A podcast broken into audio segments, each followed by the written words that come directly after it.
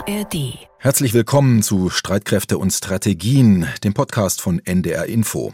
Dies ist Ausgabe Nummer 4 zum Krieg im Nahen Osten in Zusammenarbeit mit BA24. Den Podcast gibt's unter anderem in der ARD Audiothek.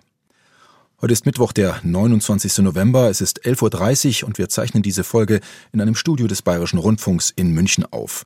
Am Mikrofon ist Holger Roman. Diesen Krieg haben wir nicht initiiert und nicht gewollt, aber wir haben vor, ihn komplett zu gewinnen. Von Hamas darf keine Bedrohung für Israelis und Juden ausgehen und alle unsere Söhne und Töchter müssen nach Hause kommen wünscht sich der israelische Staatspräsident Yitzhak Herzog. Er hat Anfang der Woche seinen deutschen Kollegen Frank-Walter Steinmeier in Israel empfangen. 53 Tage sind seit dem barbarischen Überfall der Hamas am 7. Oktober vergangen, der 1200 Männer, Frauen und Kinder das Leben gekostet hat. Und noch immer herrscht Krieg in Israel und im Gazastreifen. Allerdings ist dieser Krieg in eine neue Phase eingetreten. Es gibt einen Lichtblick. Momentan schweigen nämlich die Waffen. Seit vergangenen Freitag 6 Uhr früh unserer Zeit gilt eine Feuerpause zwischen der israelischen Armee und der Islamistenmiliz. Und wie es aussieht, hält diese Vereinbarung weitestgehend. Vermittelt wurde sie vom Golfemirat Katar, Ägypten und der US-Regierung und genutzt werden soll sie, damit Geiseln aus den Händen der Hamas freikommen und im Gegenzug palästinensische Häftlinge aus israelischen Gefängnissen. Ferner geht es darum, die eingeschlossene Zivilbevölkerung im Süden Gazas mit dringend benötigten Hilfsgütern zu versorgen. Was, nach allem, was man sieht und hört, auch geschieht. Zunächst war die Waffenruhe auf vier Tage angelegt, doch inzwischen schreiben wir schon Tag sechs, denn beide Seiten sind Anfang der Woche übereingekommen, die Kampfhandlungen noch etwas länger zu unterbrechen, und zwar für weitere zwei Tage. Soll heißen, zur Stunde, da wir diesen Podcast aufzeichnen, ist die Feuerpause noch in Kraft. Und zwar stand jetzt bis morgen früh. Maximal zehn Tage, also weitere vier Tage, wären laut Abkommen prinzipiell möglich, was bedeuten würde, die absolute Deadline wäre diesen Sonntag. Das angepeilte Ziel, Zug um Zug und in mehreren Schritten, könnten am Ende bis zu 100 der 240 in den Gazastreifen verschleppten Israelis freikommen, vornehmlich Frauen, Kinder und Jugendliche, und bis zu 300 inhaftierte Palästinenser. Der aktuelle Stand 81 Geiseln wurden freigelassen, davon 61 Israelis und 180 Häftlinge aus israelischen Gefängnissen. Eine Atempause für die Menschen in der Krisenregion und ein kleiner Hoffnungsschimmer inmitten all des Kriegselends, der von einigen Beobachtern durchaus als mögliche Vorstufe zu einem dauerhaften Waffenstillstand angesehen wird, fragt sich, wie realistisch ist diese Möglichkeit? Welche der beiden Konfliktparteien profitiert im Moment mehr von der Situation und was können die diplomatischen Unterhändler tun, damit sich das Leid und das Blutvergießen nicht noch endlos hinziehen und möglichst alle Geiseln unversehrt bleiben? Diese und andere Fragen wollen wir in der folgenden Episode klären und dazu haben wir uns auch diesmal wieder einen kundigen Gesprächspartner eingeladen. Es handelt sich um Daniel Gerlach. Er ist studierter Orientalist, Nahostexperte und außerdem Chefredakteur und Mitherausgeber des Magazins Zenit, Zeitschrift für den Orient, eine halbjährlich erscheinende Fachpublikation, die sich schwerpunktmäßig mit der arabisch-islamischen Welt befasst. Ich grüße Sie, Herr Gerlach. Ja, hallo, Herr Roman. Herr Gerlach, lassen Sie uns zu Beginn wie immer eine Art Bestandsaufnahme versuchen. Nach fast acht Wochen jetzt erbitterter Kämpfe, geschätzt mehr als 15.000 Toten angesichts von mindestens anderthalb Millionen Binnenvertriebenen und großflächig zerstörter Infrastruktur in Gaza, schweigen jetzt also die Waffen erstmals. Was hat Israel in diesem aufgezwungenen Krieg bis jetzt erreicht? Also Israel hat sich ja drei Ziele gesetzt, von denen zwei international kommuniziert wurden und das dritte im Hintergrund geschieht. Das eine Ziel ist die Befreiung der Geiseln. Da hat Israel einiges erreicht und zwar in einer sehr, sehr riskanten Partie, muss man sagen, denn Israel hat ja gleichzeitig eine groß angelegte Militäroperation geführt mit dem erklärten Ziel, die Hamas zu zerstören, zu vernichten. Und die Hamas ist ja die Organisation, die zumindest die Mehrheit der Geiseln in Gaza gefangen hält. Und insofern hätte das schiefgehen können. Und dieser doppelte Ansatz, auf der einen Seite militärisch vorzugehen und auf der anderen Seite mit diplomatischen Verhandlungen, der war gewagt, aber zumindest bisher ist er erfolgreich. Das dritte Kriegsziel ist allerdings eines, was in Europa sehr wenig diskutiert wird, was aber insbesondere in den ersten Tagen immer wieder auch von israelischen Sicherheitsexperten und Politikern deklariert wurde. Und das ist Vergeltung zu üben, Abschreckungspotenzial wiederherzustellen. Und das bedeutet eben, dass man nicht nur Terror bekämpft, sondern dass man auch die Bevölkerung von Gaza entsprechend bestraft und der Weltöffentlichkeit, insbesondere der arabischen Öffentlichkeit zeigt, ein Angriff auf Israel hat eine absolute Katastrophe und einen, einen, einen militärischen Rückschlag von unbekannten Ausmaßen zur Folge. Und das hat Israel erreicht, allerdings mit Schäden, die äh, dazu geführt haben, dass eine politische Lösung dieses Konfliktes in Gaza schwieriger und weniger wahrscheinlich geworden ist und dass natürlich die humanitären Folgen dieses Krieges äh, von ja, Fachleuten, UN-Mitarbeitern als in ihrem Kontext beispiellos beschrieben werden. Hm. Jetzt kann man die Umstände ja nie immer ganz vergleichen, aber manche Leute sagen ja, dass äh, bisher es im Nahostkonflikt äh, stets so war, dass solche Waffenruhen, wie wir sie jetzt erleben, häufig Vorboten einer umfangreicheren Übereinkunft waren und damit so eine Art Anfang vom Ende der Kampfhandlungen. Und beide Seiten haben ja auch jetzt schon signalisiert, dass sie bereit wären, die Waffenruhe eventuell zu verlängern. Andererseits hat Israels Premier Netanyahu von Anfang an klargemacht, das ist noch nicht das Ende. Nach der Feuerpause werde die Armee den Krieg gegen die Hamas fortsetzen. Sollte man ihn da beim Wort nehmen? Also man ist gut beraten, grundsätzlich bei allem, was Benjamin Netanyahu sagt, Vorsicht walten zu lassen, aber ihn trotzdem auch beim Wort zu nehmen und sich daran zu erinnern, was er gesagt hat. Denn äh, die Ankündigung, den Krieg fortzusetzen, das ist nicht nur eine politische Finte des Regierungschefs, sondern damit hat er einen großen Teil des israelischen politischen Spektrums und auch der Öffentlichkeit hinter sich, die ihn sonst sehr, sehr kritisch sehen und die sonst auch seinen Rücktritt gefordert haben verschiedene Vertreter des Sicherheitsapparats, des Sicherheitsestablishments, der Geheimdienste, auch der Politik haben gesagt, wir werden uns eine solche Situation, dass wir die Hamas bekämpfen und danach wieder zur Tagesordnung übergehen und der Hamas letztendlich die Kontrolle über den Gazastreifen überlassen, das werden wir uns in Zukunft nicht mehr leisten können. Denn es gibt eine Zeit vor dem 7. Oktober und eine Zeit nach dem 7. Oktober. Vorher hat die israelische Seite, und zwar auch unabhängig davon, ob das gemäßigtere, liberalere oder eben auch rechte oder sogar rechtsextreme Regierungen waren, die Hamas als das kleinere Übel betrachtet und hat gesagt, solange wir den Konflikt irgendwie managen können und solange wir nicht international unter Druck geraten, einem palästinensischen Staat zustimmen zu müssen, soll die Hamas weiter existieren, soll die Kontrolle über den Gazastreifen haben und wir werden uns äh, ja über verschiedene Vermittler mit der Hamas verständigen. Und wenn es dann wieder zu einem äh, Schlagabtausch kommt, werden wir eben entsprechend die Kapazitäten der Hamas beschneiden durch unsere Übermacht über die Luft. Das ist eine Situation, dieses Konfliktmanagement mit der Hamas, das Israel jetzt ausgeschlossen hat. Und es kann natürlich sein, dass man wieder zu einem solchen Arrangement zurückkehrt. Ich halte es momentan jedoch für unwahrscheinlich. Ich denke tatsächlich, der Krieg wird weitergehen. Die Frage ist nicht, ob er weitergeht, sondern in welchem Ausmaß er weitergeht und welche Ziele man da verfolgt. Da kommen wir gleich noch drauf, äh, auf das Ausmaß der möglichen Kampfhandlungen jetzt. Das wird ja dann vor allem im Süden Gazas wahrscheinlich alles stattfinden. Der Norden ist ja schon weitgehend verwüstet. Rechnen Sie dennoch mit einer weiteren Ausweitung nochmal dieser Feuerpause? Man hat ja jetzt schon mal zwei Tage drangehängt. Weitere vier wären möglich. Das System, was man da gefunden hat, was sehr, sehr fein austariert ist, mit Unterstützung insbesondere der Kataris, auch der Amerikaner natürlich und der Ägypter, das hat funktioniert. Das funktioniert aber nur so lange, wie man eigentlich die Übereinkunft hat, zivile Geiseln auszutauschen gegen Palästinenser in israelischer Gefangenschaft, Verwaltungshaft oder wie auch immer man das nennen möchte. Und ähm, das ist letztendlich die Ressource und ein Stück weit auch die Lebensversicherung der Hamas, solange sie diese Geiseln hat. Äh, der Punkt ist, was passiert danach? Und da wird man früher oder später natürlich ein neues System finden müssen. Man kann diese Pause verlängern.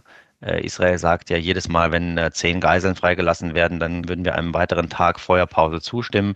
Aber wenn man das jetzt nicht schafft, diesen Prozess mit einem politischen Prozess zu verzahnen, dann denke ich, wird man irgendwann zu dem Punkt kommen, dass man diese Feuerpause nicht mehr verlängern kann. Äh, dann wird Israel aus militärischer Perspektive äh, nicht zustimmen, aber auch, weil man natürlich gegenüber der eigenen Öffentlichkeit und gegenüber den eigenen Koalitionspartnern der eigenen Regierung unter Druck ist. Hier zumindest dieses Versprechen wahrzumachen, dass man äh, die Hamas für alle Zeiten daran hindert, noch irgendwann mal einen Angriff auf Israel zu starten. Und das bedeutet in der letzten Konsequenz, dass man die Hamas-Kämpfer, den militärischen Arm der Hamas, ihre Entscheidungsträger im Gazastreifen sämtlich tötet oder aus dem Gazastreifen vertreibt. Kommen wir zur Frage cui bono, also wem nützt das Ganze jetzt, diese Feuerpause? Klar ist ja, der Deal mit der Hamas kam zustande, weil beide Seiten etwas bekommen, was sie unbedingt haben möchten. Aber es handelt sich ja insgesamt um einen asymmetrischen Konflikt. Drängt sich da die Frage auf, profitiert eine der beiden Seiten möglicherweise mehr als die andere? Wie sehen Sie das?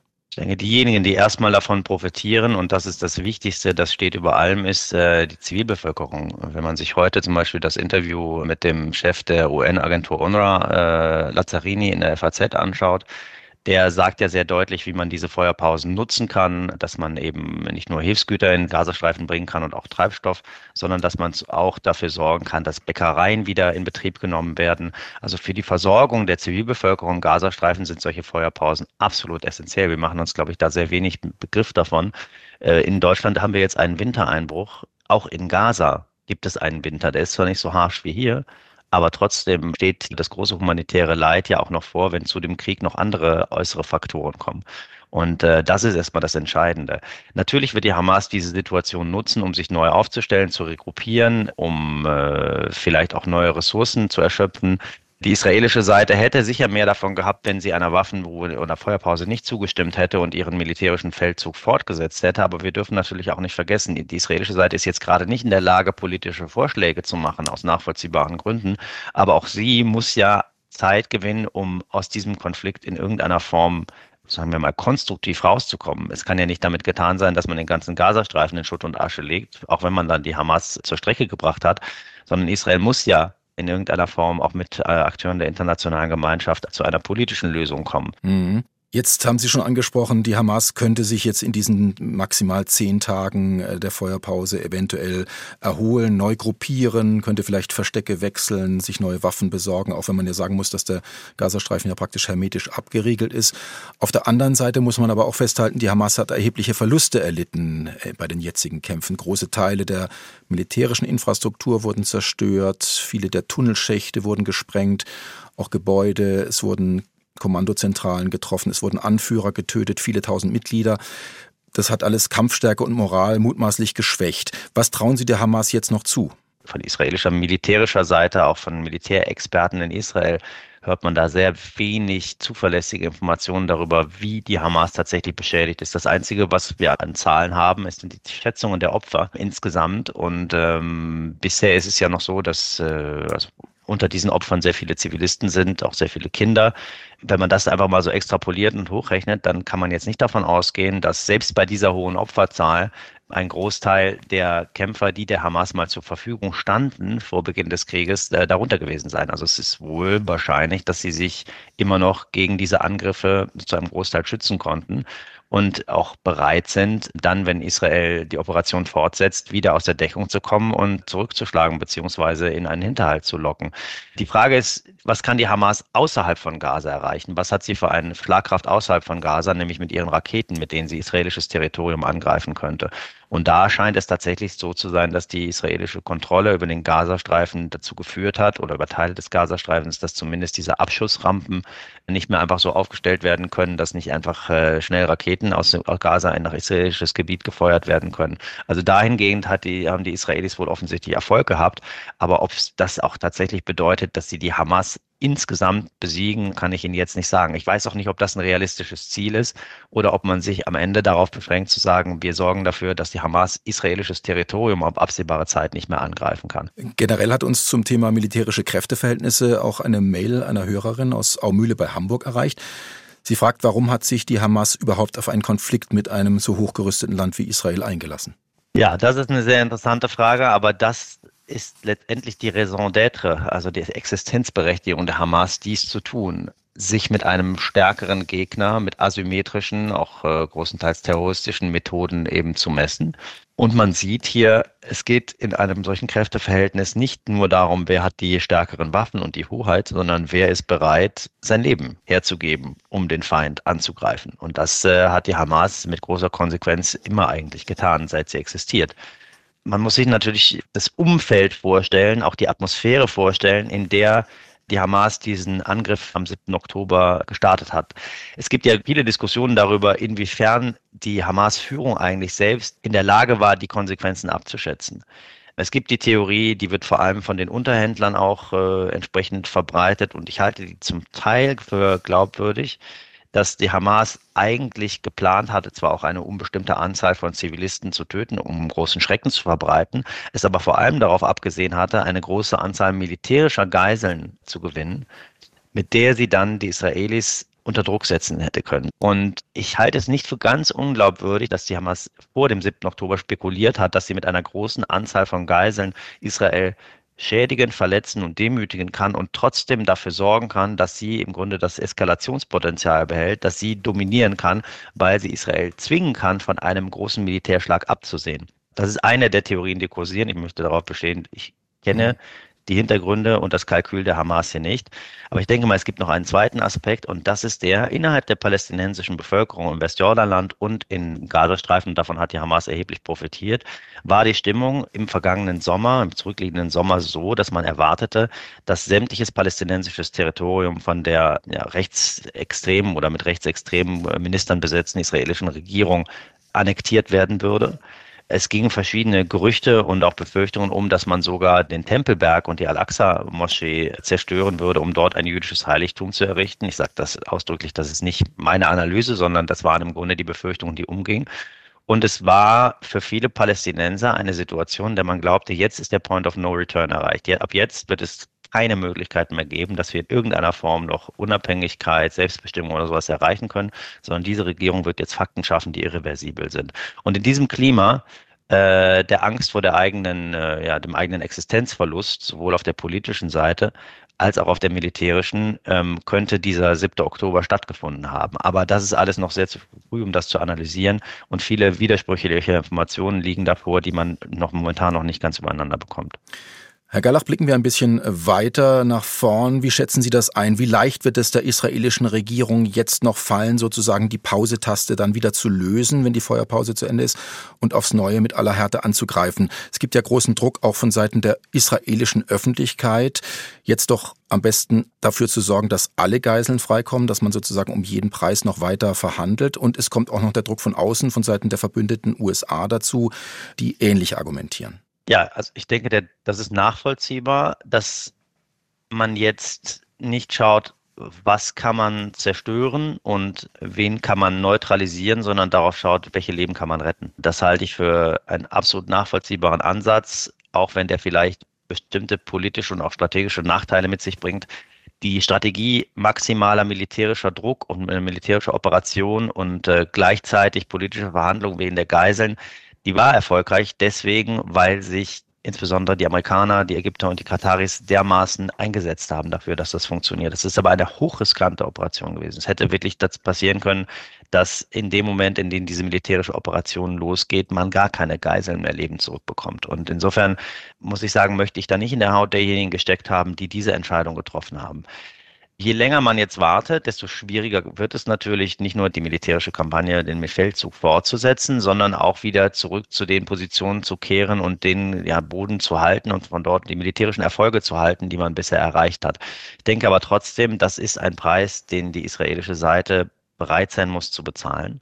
Und sie hat ja auch gezeigt, bei allen zivilen Opfern, die das äh, gezeitigt hat, dass sie grundsätzlich dazu in der Lage ist, aus militärischer Perspektive diesen Kampf zu führen und auch wieder zurückzukehren zum Status quo, wenn sie das möchte. Es gibt für Netanyahu, glaube ich, ein ganz persönliches und auch psychologische Dimension dieses, dieses Themas. Auf der einen Seite möchte er natürlich an der Regierung bleiben und möchte äh, die Macht halten, aber er hat auch eine sehr, sehr persönliche Verpflichtung. Netanyahus Bruder gilt in Israel bis heute als einer der großen militärischen Helden. Der ist nämlich 1976 bei einer sehr spektakulären Geiselbefreiungsoperation in Entebbe äh, in Uganda getötet worden. Äh, er gilt als einer der großen israelischen Helden, die es mit dem Einsatz von unorthodoxen technischen Mitteln und großem Mut geschafft haben, äh, Juden und jüdische Geiseln, israelische Geiseln in weiter Ferne zu befreien und zurück in die Heimat zu holen dass Netanyahu jetzt in der Situation ist, das Schicksal israelischer Geiseln, auch Militärs in seinen Händen liegt und er gleichzeitig diesen Krieg gegen die Hamas führt, Das ist, glaube ich, für ihn eine ganz außergewöhnliche Situation, die er sich in seiner Karriere auch nicht hätte vorstellen können. Und äh, insofern denke ich, auch wenn die militärische Dominanz und der Sieg über die Hamas eine große Bedeutung hat, ist das Schicksal der Geiseln aus rein psychologischen Gründen für ihn, aber auch aus kollektivpsychologischen Gründen für die Israelis von absoluter Priorität. Mhm. Im Prinzip aber auch ein unlösbares Dilemma letztlich, denn Netanyahu kann ja nur entweder die Hamas unschädlich machen oder am Ende alle Geiseln befreien, weil die Hamas wird ja bis zuletzt versuchen, eben dieses Faustpfand weiter in der Hand zu behalten. Ja, wir könnten jetzt spekulieren, was sich eigentlich verbietet, aber auf der anderen Seite ist es ja notwendig. Das politische und militärische Überleben der Hamas im Gazastreifen ist passé. Ich denke, das ist klar, dass die Israelis das nie wieder akzeptieren werden. Jetzt haben Sie gesagt, Herr Gerlach, Sie äh, gehen davon aus, dass nach der äh, Ablauf der Feuerpause weitergekämpft wird. Welches Ausmaß kann der Krieg jetzt überhaupt noch annehmen? Das Ganze wird sich ja in den Süden des Gazastreifens verlagern, voraussichtlich, wo praktisch auf jedem Quadratmeter jetzt ein Flüchtling lebt. Das kann ja eigentlich nur in einem fürchterlichen Blutbad enden. Das ist richtig und das muss auf jeden Fall verhindert werden. Zunächst ist mal so, ist auch der Norden ist ja nicht vollständig unter israelischer Kontrolle, auch Gaza-Stadt ist nicht vollständig unter israelischer Kontrolle. Israel hat zwar Kontrolle über die Zugänge, aber ich habe nicht den Eindruck, dass man dort, ähm, wie Sie gesagt haben, jeden Quadratmeter kontrolliert. Und ähm, es ist auch davon auszugehen, dass dort noch viele Hamas-Kräfte sich versteckt halten. Insofern ist nicht die Frage, ob der Krieg oder ob militärische Aktionen fortgesetzt werden, sondern das Ausmaß ist entscheidend. Und will man wirklich Zivilbevölkerung schützen, dann muss man das sehr, sehr gezielt und sehr, sehr zurückhaltend und auch unter dem erhöhten Risiko durchführen, dass die eigenen Truppen unter Beschuss geraten das Ziel der Abschreckung, das Ziel der Vergeltung, das Ziel der Bestrafung der palästinensischen Öffentlichkeit, wo ich keinen Zweifel daran habe, dass das eines der Ziele gewesen ist, ist jetzt über die Maßen hinaus erfüllt. Das Leid, was man dafür den Menschen zugefügt hat, dass man sie auch für Unterstützer, für Befürworter dieses Massakers vom 7. Äh, Oktober äh, hält, das ist geschehen und äh, da muss man nicht weitermachen. Aber dass es militärische Operationen im Gazastreifen geben wird, halte ich für unausweichlich, nicht weil es meine Meinung ist, sondern weil ich sehe, wie die israelische Seite hier denkt und argumentiert und welche strategischen und taktischen Ziele sie verfolgt. Wenn es allerdings gelingen sollte, das möglichst zu reduzieren und das Ganze mit einer politischen Vision zu verbinden, dann könnte ich mir auch vorstellen, dass die internationale Gemeinschaft, selbst arabische Staaten dafür zumindest im Hintergrund ein gewisses Verständnis aufbringen würden. Aber es geht eben nicht, dass man den Gazastreifen in Schutt und Asche legt und dann nachher sagt, dann sollen sich andere drum kümmern. Das muss mit einem politischen Plan, mit einem politischen Konzept einhergehen. Und da ist die internationale Gemeinschaft gefragt, das mit zu entwerfen, denn das können die Israelis alleine nicht präsentieren. Sie haben uns das Stichwort zum Ende tatsächlich geliefert, Herr Gerlach. Genau das möchte ich mit Ihnen zum Schluss noch erörtern. Welche politischen Szenarien sind denkbar? Sie sind ein langjähriger Kenner der Region. Sie haben die arabischen Staaten angesprochen, die Vermittler Katar Katar und Ägypten. Was ist da möglich an Optionen jetzt? Ich denke tatsächlich, ein Szenario, das ich auch mit einem Kollegen gemeinsam entworfen habe, wäre eine Beteiligung arabischer Kräfte, die sich jetzt schon konstruktiv auch im Konflikt äh, hervorgetan haben, die gemeinsam zum Beispiel eine militärische und polizeiliche äh, Kraft zur Verfügung stellen, die die Sicherheit im Gazastreifen natürlich in Koordination, aber doch autonom im Gazastreifen garantiert. Und auf der anderen Seite dass man es schafft, aus der palästinensischen Bevölkerung so einen Rat von notablen, von anerkannten und respektierten Familien, die es in Gaza ja gibt, zusammenzustellen, die temporär eine Art Interimsverwalter, eine Art äh, zivilen Interimsgouverneur bestimmen, der auch ein eigenes Budget hat und der gemeinsam mit diesem arabischen Militärgouverneur im Grunde dort die Kontrolle übernimmt. Und dann muss man einen Fonds aufbauen, in den die entsprechenden Parteien Geld einbezahlen, auch die Europäer, auch die Amerikaner, auch die UN-Sicherheitsratsvetomächte und auch Israel, um eben die äh, erstmal die vitalen Strukturen der Verwaltung wieder aufzubauen und die humanitäre Situation äh, zu verbessern. Und dann denke ich, muss auch klar sein, dass der Gazastreifen zugänglich ist für diejenigen, die dort Verantwortung übernehmen, sowohl über das Meer als auch aus der Luft, als auch über Ägypten.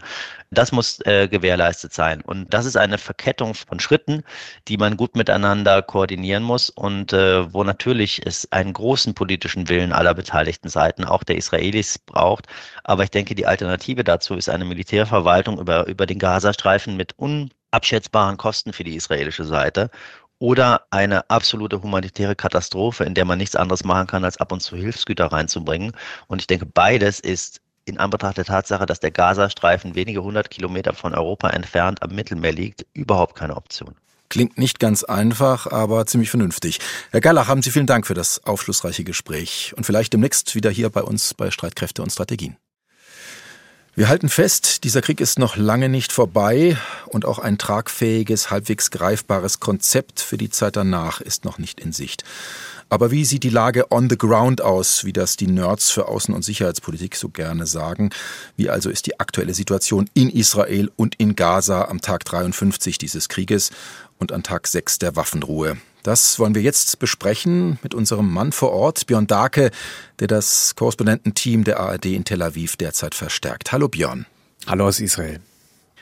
Björn, erste Frage. Wie fühlt sich das an aus Korrespondentensicht, dass jetzt nach so vielen Wochen Krieg endlich die Waffen schweigen und sei es nur für ein paar Tage? Ja, wir wissen nicht genau, wie lange das hält. Und das Ganze ist so, so eine Zwischenphase jetzt gerade. Keiner weiß so genau, wie das Ganze weitergeht. Wird der Krieg weitergehen? Was für einer Form würde er dann weitergehen? Hier in Tel Aviv ist es seit Tagen lang ruhig. Es gab schon lange keinen Raketenalarm mehr. Könnte auch daran liegen, dass einfach auch der Hamas anderen radikalen Palästinensergruppen so ein bisschen die Raketen ausgehen. Wir wissen es nicht genau. Aber hier fühlt es sich momentan an wie Alltag. So in den Straßen ist wieder sehr viel los. Die Restaurants, die Geschäfte haben wieder geöffnet. Am Strand sind die Surfer unterwegs, als ob nichts gewesen wäre. Also hier fühlt es sich momentan sehr nach Routine, nach Alltag an. Aber das kann sich minütlich, stündlich auch wieder ändern. Und wie sieht es für die Israelis aus? Nimm uns doch mal ein bisschen mit in die Gefühlswelt deines Gastlandes sozusagen, der Durchschnittsbürger. Was hält der jetzt von dieser Feuerpause und der damit verbundenen Geiselbefreiung?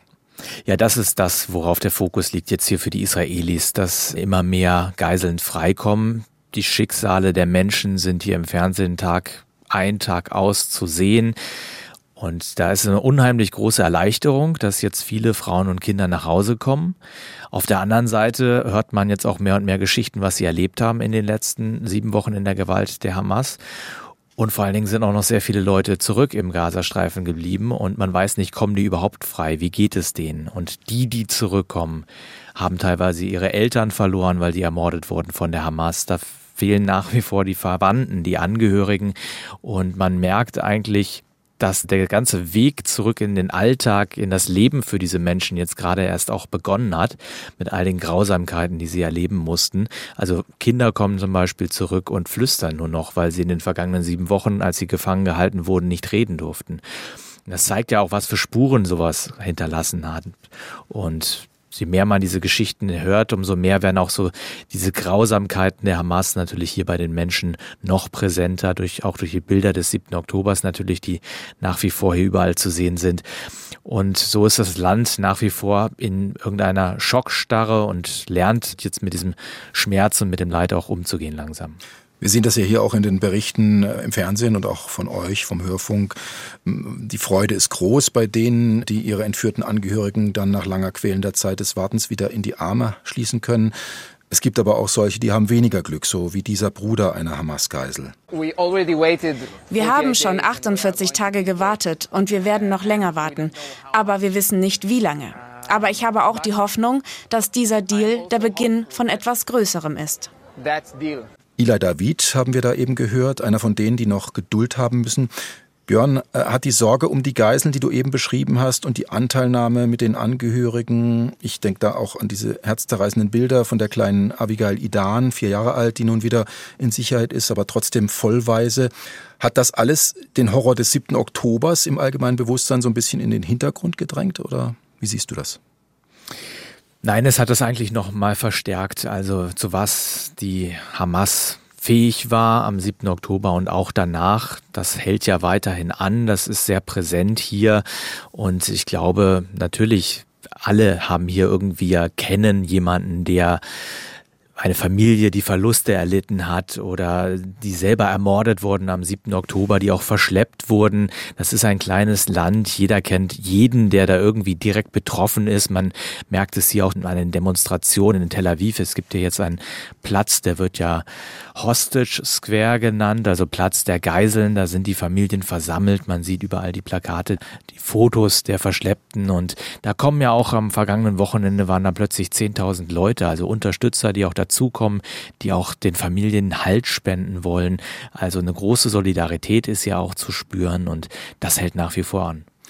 Wenn wir mal auf die andere Seite des Konflikts schauen, was bedeutet die Feuerpause für die notleidende Zivilbevölkerung in Gaza?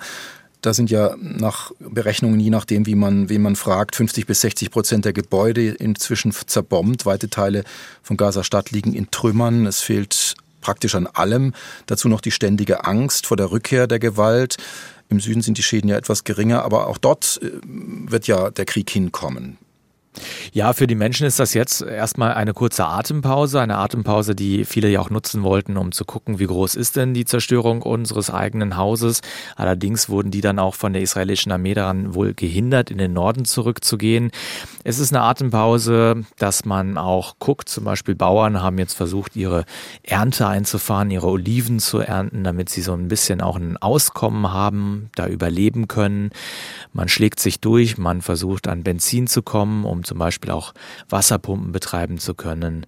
Man versucht an Mehl zu kommen, was jetzt ein bisschen mehr in den Gazastreifen hereingekommen ist durch die internationalen Hilfslieferungen und sich das Leben einfach auch zu organisieren. Also es ist eine kurze Atempause, aber auch da verbunden mit einer großen Ungewissheit, wie es weitergeht. Ich glaube, den Menschen ist klar, dass das jetzt erstmal kein Waffenstillstand auf Dauer ist und dass es im Prinzip, wenn es Verstöße gegen die Feuerpause geben sollte, auch sofort wieder losgeht mit dem Krieg. Lass uns mal ein bisschen über diesen Deal reden, also über dieses Übereinkommen, Austausch Geiseln gegen Häftlinge. Der ist ja sehr ausgeklügelt und auch sehr heikel. Wir haben gesehen, es gab immer wieder Verzögerungen anfangs. Zwischendurch kam das Ganze auch ganz ins Stocken. Mutmaßlich, weil die Hamas-Führung da ein bisschen eine Art Psychokrieg auch führt. Kannst du uns noch mal kurz schildern, wie dieser Austausch praktisch technisch vonstatten geht? Ja, es gibt immer am Vortag des nächsten Austausches, der nächsten Übergabe, gibt es eine Liste, die von der Hamas erstmal erstellt wird und über die Vermittler Katar dann hier nach Israel gelangen und dann von der Regierung hier auch so bestätigt wird und dann werden entsprechend, also die, da stehen die Namen drauf der Menschen, die am nächsten Tag entlassen werden sollen, dann werden hier auch die Familien informiert, dass eine Freilassung bevorsteht. Man hat das versucht ja ein bisschen zu gruppieren, momentan Frauen und Kinder zusammen, dass auch die Familien zusammenbleiben und die Entlassungen sind meistens, dass die Leute aus den gleichen Ortschaften an einem Tag übergeben werden. Wenn das auch von Israel so bestätigt wird, dann warten hier alle alle darauf, dass es am Nachmittag, am späten Nachmittag zu einer Übergabe kommt, dass die Hamas oder andere radikale Palästinensergruppen diese Menschen an das Rote Kreuz übergeben. Das hat in den meisten Fällen im Süden des Gazastreifens stattgefunden, aber auch im Norden, im zentralen Gazastreifen auch was auch interessant ist, weil das auch zeigt, dass dort auch die Verstecke der Hamas sind mhm. und dass auch dort die radikalen Kämpfer diese Verstecke noch unbehelligt noch äh, betreten ja. können. Ja, also das ist nochmal ein anderes Thema, wie weit dann auch die militärische Kontrolle der Israelis dort im Norden ist. Aber wenn dann die Geiseln übergeben sind an das Rote Kreuz, dann werden sie möglichst schnell hier nach Israel gebracht erstmal medizinisch schnell durchgecheckt, ob unmittelbar eine Behandlung notwendig ist. Und dann werden sie hier in Krankenhäuser im Land verteilt, die speziell dafür ausgerüstet sind. Da sind Psychologen, da sind Sozialarbeiter, die diese Menschen in Empfang nehmen, betreuen und dann auch mit ihren Familien wieder vereinigen. Genau, fünf Gruppen sind das bisher, die freigelassen wurden. Du hast geschildert, das sind vor allem Frauen und Kinder bis jetzt. Du hast äh, erzählt, dass sie auch über ihre Zeit in der Gefangenschaft teilweise schon Auskunft geben. Weiß man denn inzwischen mehr über die Lage und die Identität derer, die sich noch in der Gewalt der Terroristen befinden?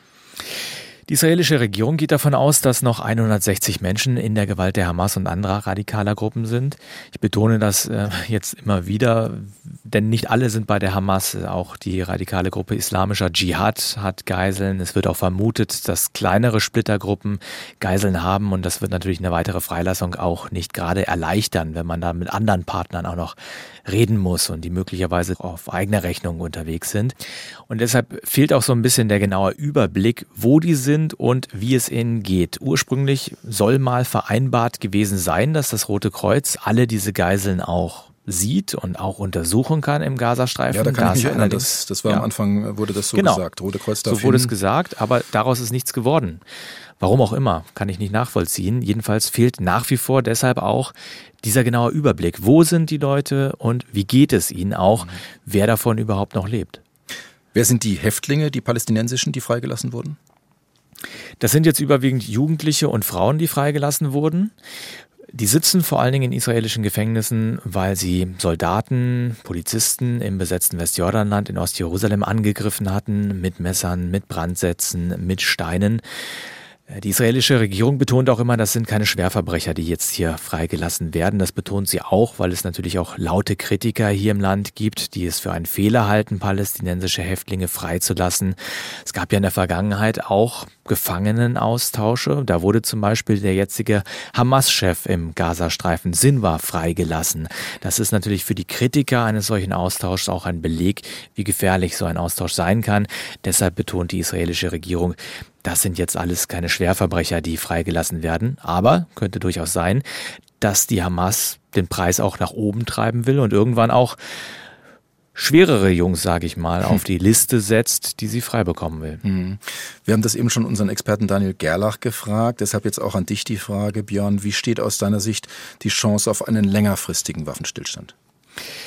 Ja, da halte ich mich sehr zurück. Alles, was über zwei, drei Tage hinausgeht, ist schwer vorherzusagen. Man hat jetzt in den vergangenen Tagen gesehen, ich glaube Samstag war das, da war es eine stundenlange Verzögerung der Freilassung. Es stand alles auf der Kippe. Man hörte hier schon die ersten Meldungen, dass die israelische Armee sich darauf vorbereitet, die Bodenoffensive unmittelbar wieder aufzunehmen, dass sie nur noch auf Befehle gewartet hat. Also das kann sich hier wirklich minütlich, stündlich die Lage komplett ändern. Und von einer Feuerpause, die ja ein paar Tage vereinbart ist, kann das schnell umschwenken, dass der Krieg wieder voll da ist. Also ich traue mir da keine wirkliche Prognose zu. Ich denke, dass es jetzt nochmal zu einer Verlängerung von wenigen Tagen kommt. Aber die israelische Regierung hat so klar und deutlich gesagt, dass die Kriegsziele, die Hamas zu zerstören, die Geiseln nach Hause holen, noch nicht erreicht sind, dass sie dahinter eigentlich nicht zurück kann und jetzt sagen kann, die Kriegsziele sind erreicht und die Hamas ist zerstört. Also das kann man jetzt wirklich noch nicht behaupten. Deshalb werden die Kämpfe in irgendeiner Form sicher weitergehen. Da bist du dir einig mit Daniel Gerlach. Ich möchte zum Schluss noch unseres Gesprächs auf ein anderes Kapitel zu sprechen kommen, nämlich den Bereich Politik und Diplomatie. Ihr hattet ja am Sonntag und Montag hohen Besuch aus Deutschland. Bundespräsident Frank-Walter Steinmeier und Bundestagspräsidentin Bärbel Baas, protokollarisch also die Nummern 1 und 2 der Bundesrepublik, sind auf eine Stippvisite nach Israel gereist. Steinmeier ist dann weiter nach Katar. Auf dem Programm stand auch ein Besuch des von der Hamas niedergebrannten Kibbutz Be'eri in der Negev-Wüste, was Steinmeier hörbar nahe ging. Hier an diesem Ort zu sein, ist etwas vollständig anderes. Nicht nur zu sehen, das Ausmaß der Erstörung, sondern auch zu hören, wo Frauen vergewaltigt worden sind, Menschen in den Schutzräumen verbrannt worden sind, Kinder enthauptet worden sind, manche entführt worden sind. Ich muss Ihnen gestehen, bei all dem, was wir eben gehört haben, versagt auch mir die Sprache, unter anderem hat der Bundespräsident verkündet, dass sich Deutschland finanziell am Wiederaufbau von Be'eri beteiligen werde. Wie wurden diese Gesten der Solidarität und die Reden in Israel aufgenommen, von den Medien, aber auch von den Menschen?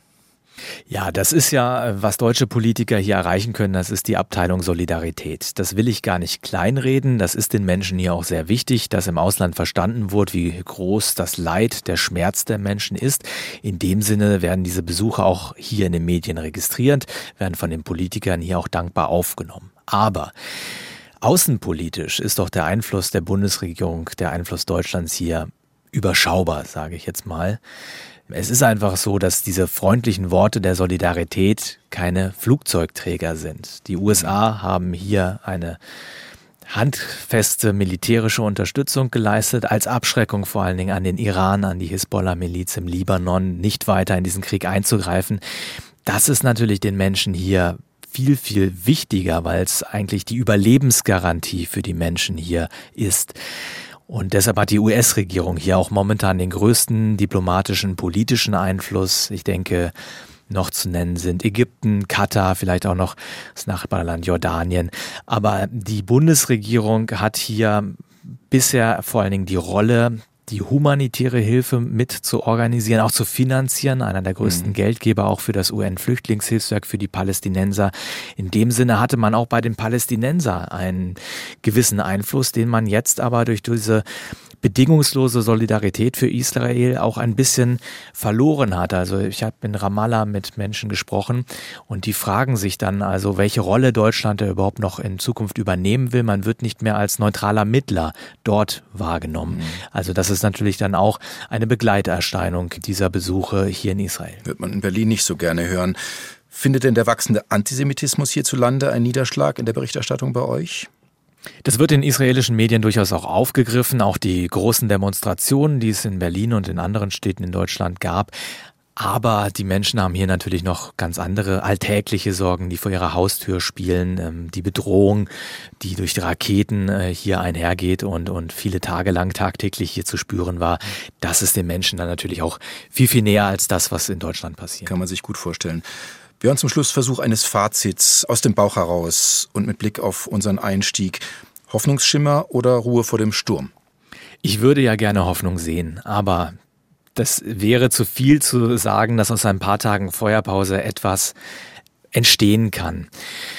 Noch dazu fehlt mir äh, wirklich eine Perspektive, wie es langfristig weitergeht. Es fehlen die politischen Ansprechpartner auf allen Seiten, die zu so etwas wie einem Waffenstillstand führen könnten.